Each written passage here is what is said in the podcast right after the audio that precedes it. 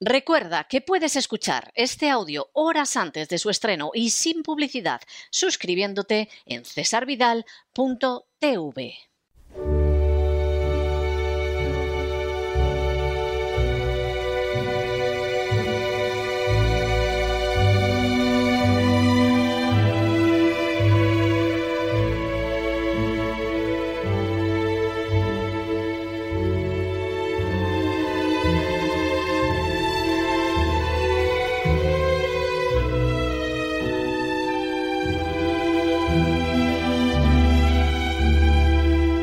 adentrándonos en la psique con Pilar Muñoz.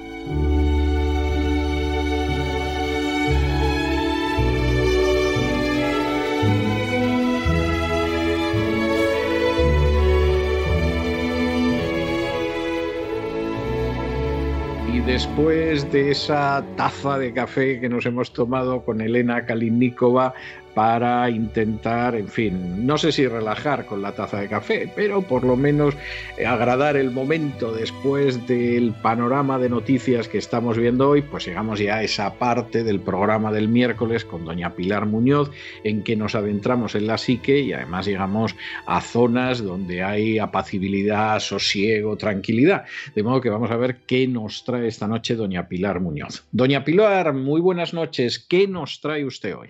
Muy buenas noches, don César, a usted, por supuesto, y a todos nuestros amigos, seguidores, oyentes que nos siguen enviando mensajes, que nos siguen llegando sugerencias a nuestro correo electrónico pilar.cesarvidal.com.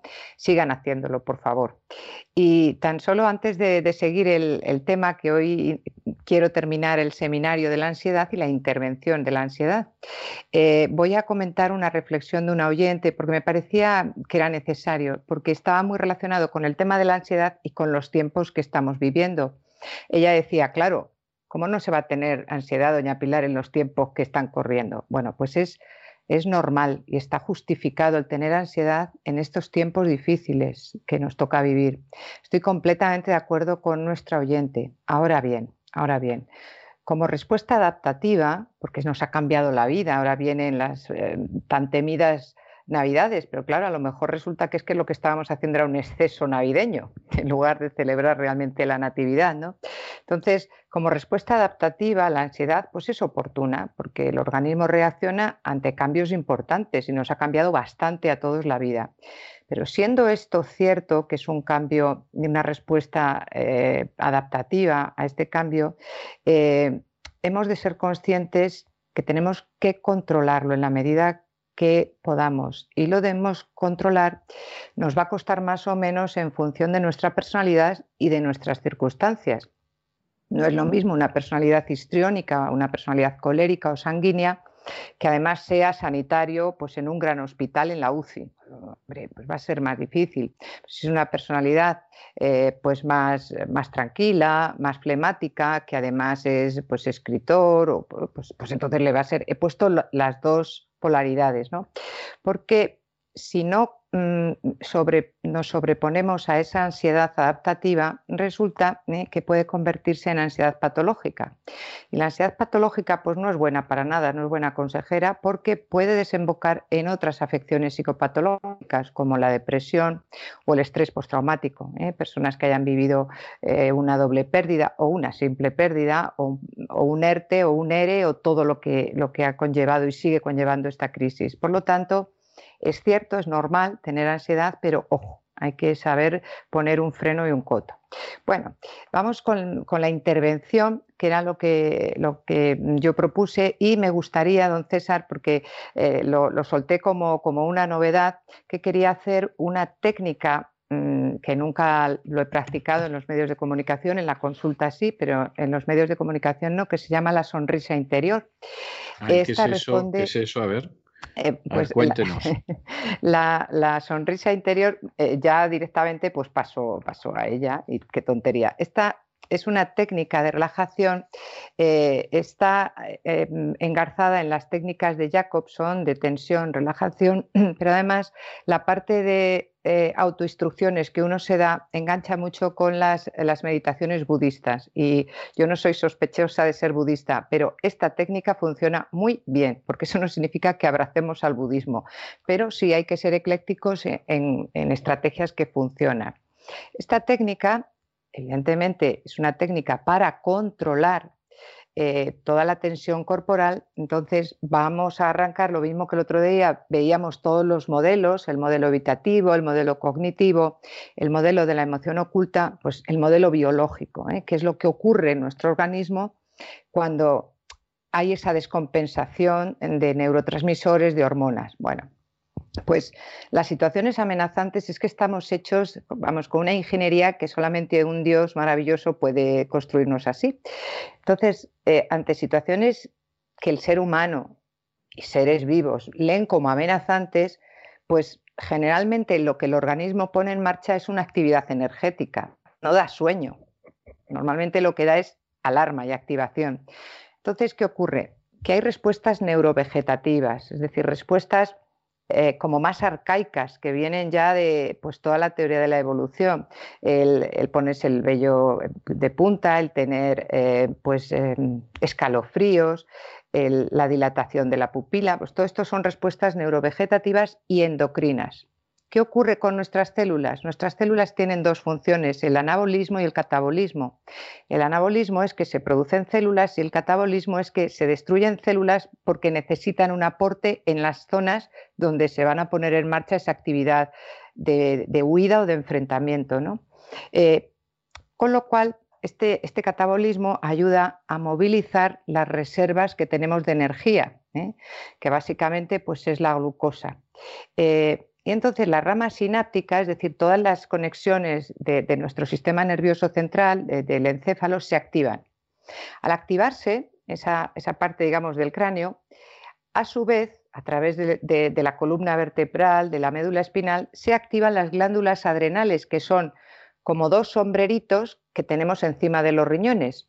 Y estos sombreritos es reducir mucho, muy simple, pero bueno, pues hay gente que sea médico y dirá, pues vaya una señora, pero hay gente que no son médicos y que dirán, ah, pues lo entiendo. Y como hay que hablar para todos, pues ya está. Entonces, estas glándulas, estos sombreritos encima de los riñones, empiezan a segregar adrenalina y noradrenalina y hormonas esteroideas, ¿eh? esteroides que están relacionados los tres con el estrés. Entonces, ¿qué ocurre? Que empezamos a, notar que todo nuestro cuerpo se pone en tensión. Como hemos dicho que esto empieza en el sistema nervioso central, que se activa la amígdala como un toque en rin, un sistema de, alarma, se dice que aparece una activación del sistema hipotalámico hipofisiario suprarrenal, es decir, que pilla desde el, desde el cráneo hasta el coxis. Y se activan dos tipos eh, de, cableados, por decir así, que es el sistema simpático, no es que sea muy agradable, sino que, se, llama así, y el parasimpático. Entonces, en el simpático son unos nervios eh, que básicamente se localizan en el tórax y en las lumbares y que son los responsables, pensemos en una situación de tener que, hablar en público en, un sitio con muchísimo auditorio y además un auditorio que tiene un peso para para la persona que está hablando. Porque claro, si no tiene ningún peso, pues, pues no pasa nada. Pero si realmente es así, pues se dilata la, pupila y la gente tiene sequedad de, ojo, se le inhiben las lágrimas. Luego el parasimpático es lo contrario. ¿eh? Se inhibe la salivación, es muy frecuente. A mí me ocurre muchas veces. ¿eh? Se te queda la boca seca. Acelera los latidos cardíacos que incluso en las señoras, por, los senos, se, evidencia más. Incluso la, la blusa, vamos, que se sale, se ve perfectamente. Estimula la sudoración, la sudoración palmar muchísimo y la segregación de glucosa. Por eso hemos dicho eh, que el, catabolismo lo que hace es destruir para enviar glucosa y flujo sanguíneo a los miembros inferiores y superiores que son los responsables de la huida o del ataque. Constriñe los vasos sanguíneos de la piel, por eso tenemos más frío, las manos frías. Inhibe el sistema digestivo, hay mucha gente que ante, tiene el estreñimiento psicológico cuando va de viaje, pues, pues le cuesta más ir al baño, ¿no?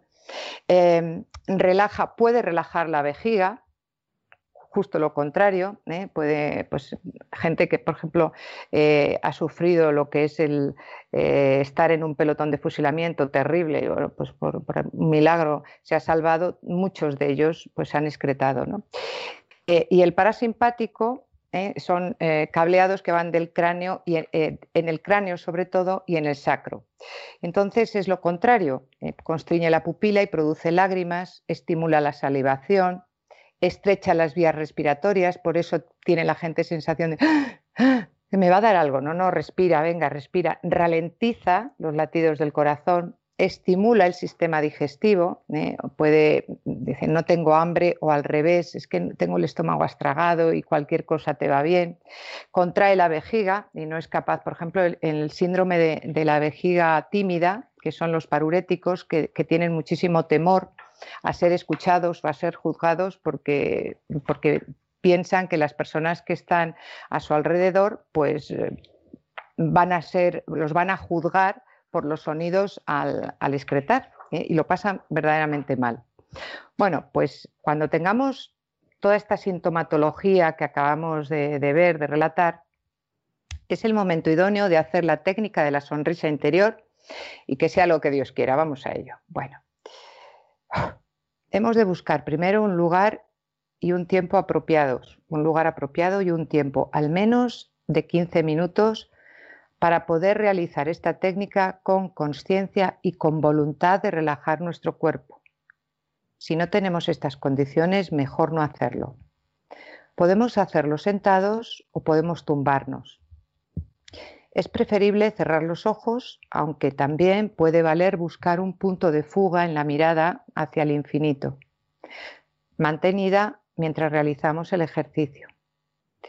Las condiciones del entorno más adecuadas son las que facilitan la entrada sensorial múltiple, una temperatura adecuada, ni mucho frío ni mucho calor, un olor agradable, no intenso, no a perfume, pero un, olor pues con las sábanas recién limpias, incienso si no es muy, muy intenso, una flor cortada, el olor a tierra húmeda, una música o unos sonidos relajantes, el sonido de, una fuente de estas eh, domésticas, una textura adecuada, una ropa que no apriete, que tenga un tacto agradable como el algodón, o una mantita que sea suave, un objeto suave, si alguien dispone pues, de un peluche o de un cojín más especial para la persona, una bolita de estas de tacto suave que pueden vender eh, en cualquier tienda de estas de objetos de casa.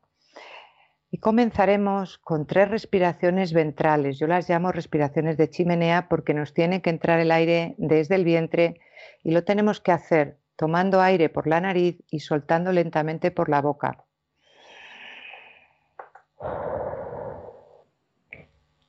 Realizamos estas tres respiraciones y una vez realizadas, con tranquilidad pasamos a respirar con inspiraciones torácicas, serenas y prolongadas, con el mismo procedimiento, inspiración nasal y expiración bucal. Nos centramos ahora en nuestros pies. Tomamos conciencia de nuestros dedos, de la presión del zapato, el calcetín o simplemente del aire que cae sobre ellos. Podemos poner la atención en cada uno de los dedos de los pies. Notaremos si hay alguna molestia e intentamos relajarla. Somos conscientes del flujo de sangre que está llegando a nuestros pies. Notamos el empeine los tobillos y las plantas. Observamos si hay picores, molestias, calambres y notamos el flujo de sangre y el roce de la superficie donde estamos apoyados. Nos detenemos unos minutos con esta sensación y aflojamos toda la tensión o presión que ejercemos sobre ellos. Ahora pensamos en las posibilidades que nos dan nuestros pies. Podemos caminar, podemos sentir superficies agradables, la arena, el césped, una alfombra, el agua caliente, las sábanas. Nuestros pies nos han permitido caminar todo este tiempo de nuestra vida y nos dan posibilidades de ir lentos para disfrutar o deprisa para alcanzar nuestras metas. Nos permiten acercarnos a lo agradable y nos permiten huir y evitar lo desagradable. Estamos agradecidos por tener nuestros pies y les dedicamos unos segundos de atención y de agradecimiento. Seguimos respirando tranquilamente y ahora tomamos conciencia de nuestras piernas. Notamos cada músculo desde los tobillos hasta las caderas. Notamos los muslos, las pantorrillas, las rodillas. Observamos si tienen presión, tensión o una postura inadecuada o están aprisionados por algo. Liberamos la tensión. Notamos el flujo de sangre que corre por ellos. Notamos la textura de la ropa o de la superficie donde están apoyados. Notamos la inserción de la rodilla y su encaje entre la parte inferior y superior. Somos capaces de sentir los huesos que la componen. Nos detenemos unos segundos sobre esta sensación y aflojaremos tensión sobre las piernas. Ahora pensaremos en las posibilidades que nos dan nuestras piernas. Pueden sujetar todo nuestro esqueleto. Nos permiten tener la altura adecuada para no arrastrarnos y para no elevarnos demasiado nos dan multitud de oportunidades gratificantes, hacer ejercicio, caminar, saltar, jugar, flexionarnos para ayudar y para orar. Podemos mantener el equilibrio o podemos derrumbarnos y caer fatigados para dejarlas descansar. Podemos mostrarnos y percibirnos y percibirnos atractivos con un traje elegante nos devuelve un porte y una dignidad como personas. Agradecemos pues el tener piernas y poder disfrutar cada día y en cada momento de ellas. Seguimos respirando. Ahora nos centramos en la espalda, desde el coxis hasta la nuca. Hemos de ser conscientes de las tensiones de carga y posturales que tiene toda esta zona. Notamos cada vértebra en el sitio donde estamos sentados o tumbados. Enfocamos nuestra atención a los puntos de dolor o molestia. Aflojamos con nuestra respiración y postura esas tensiones. Notamos el peso que soportan de nuestros órganos internos, del corazón, de los pulmones, el hígado, el bazo, el páncreas, el intestino, la vejiga y percibimos el torrente sanguíneo que corre por la espalda. Nos detenemos en estas sensaciones agradables y aflojamos los puntos de tensión. En las lumbares, con pequeños movimientos rotatorios desde la cadera. En las dorsales, con ligerísimos movimientos horizontales. Y en las cervicales, con movimientos suaves hacia atrás y hacia adelante. Ahora vamos a pensar en los beneficios de nuestra espalda. Es el sostén de todo nuestro organismo. Es el acueducto entre el pensar y el hacer.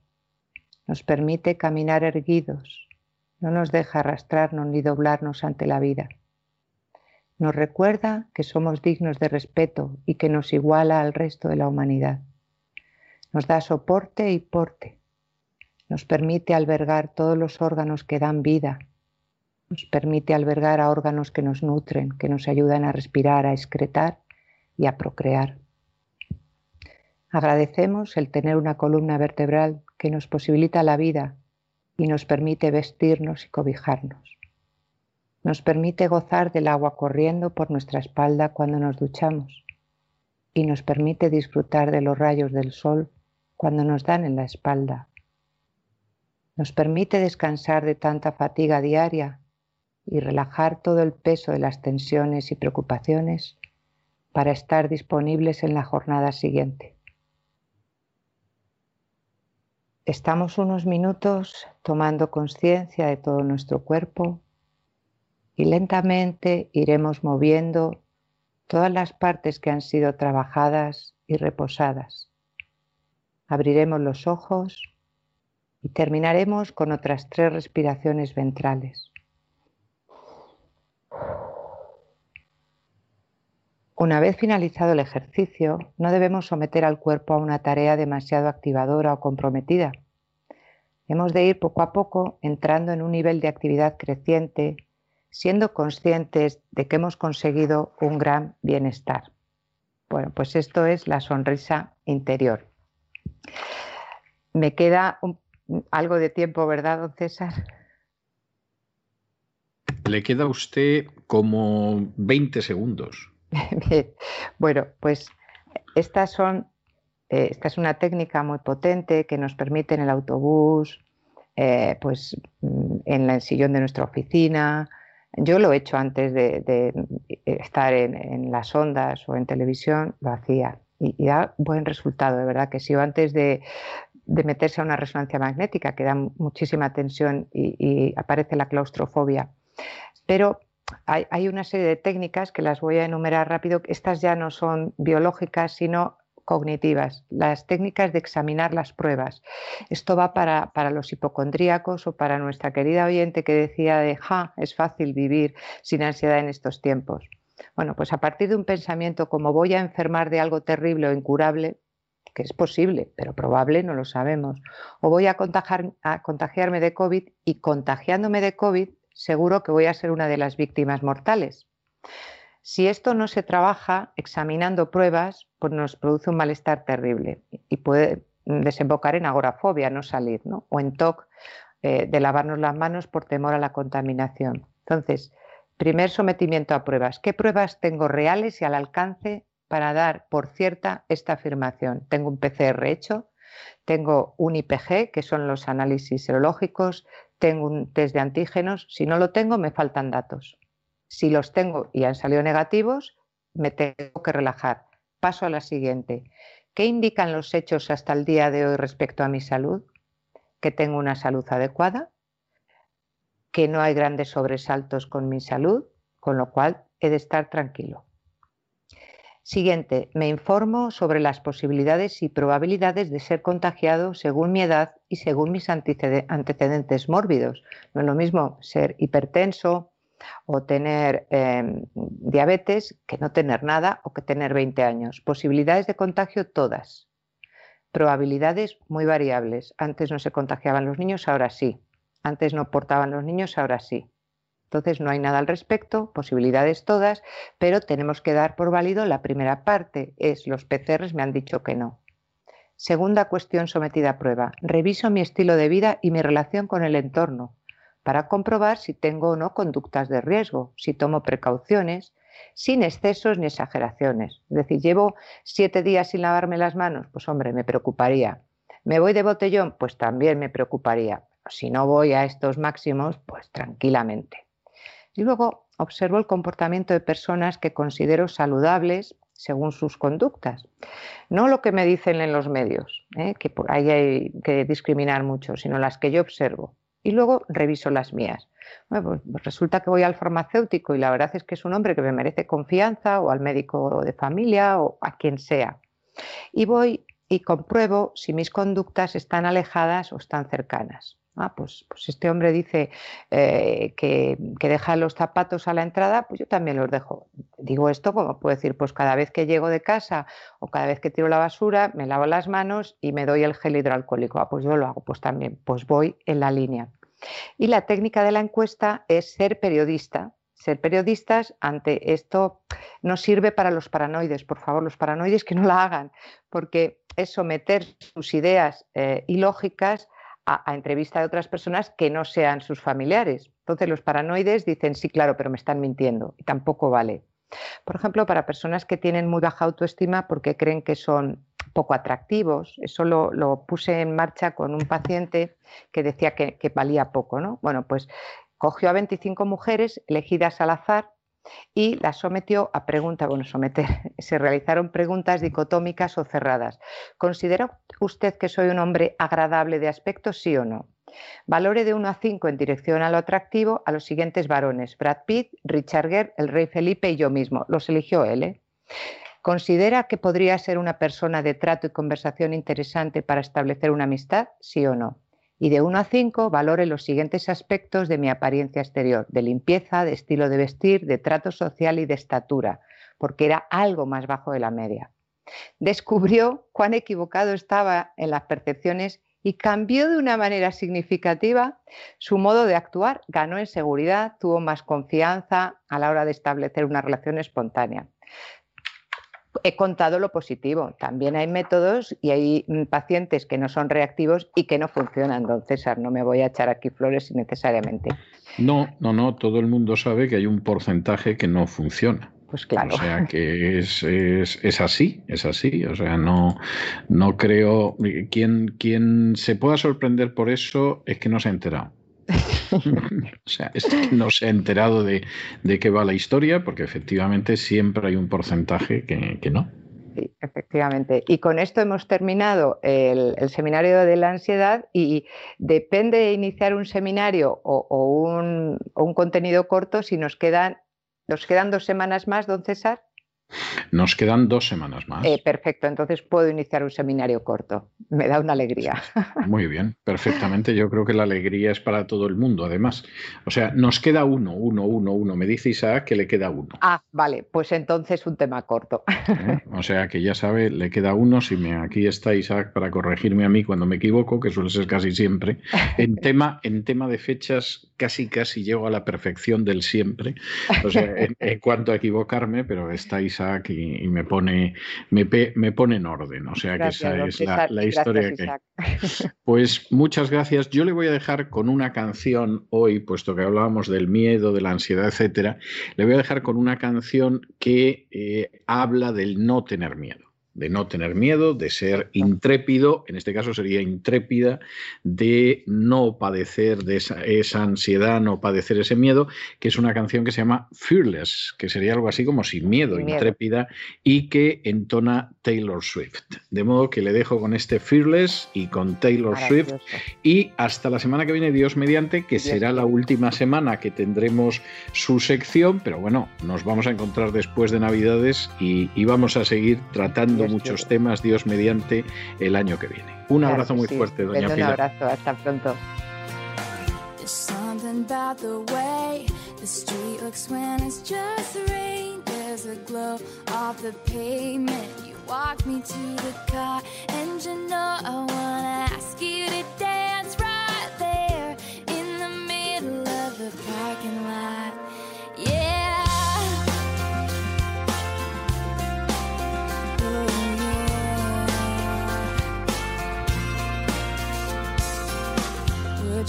down the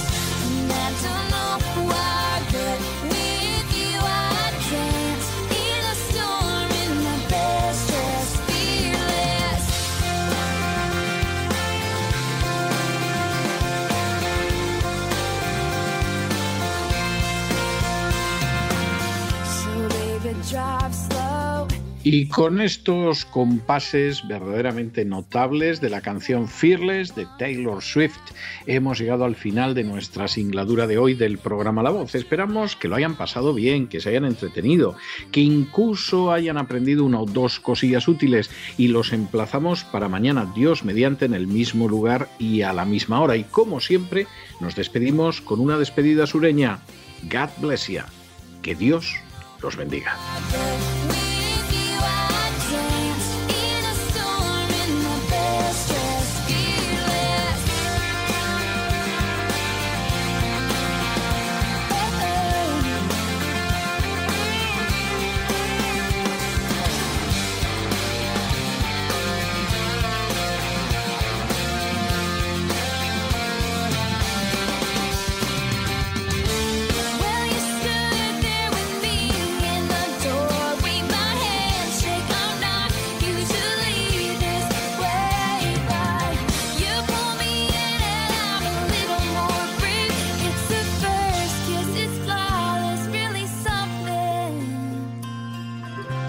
El programa La Voz es una producción de Artorias Incorporated y al amparo del derecho a la libertad de expresión no se hace responsable de las opiniones vertidas en el curso del mismo.